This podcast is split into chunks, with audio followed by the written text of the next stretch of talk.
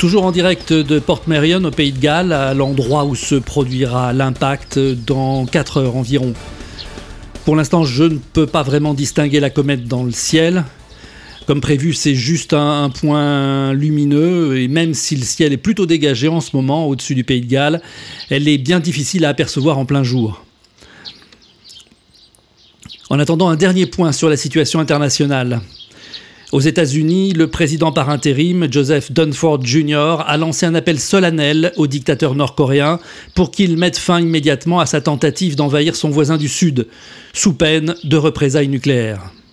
Passé la surprise créée par cette invasion, les troupes de Corée du Sud se sont ressaisies et déployées pour tenter de freiner l'invasion.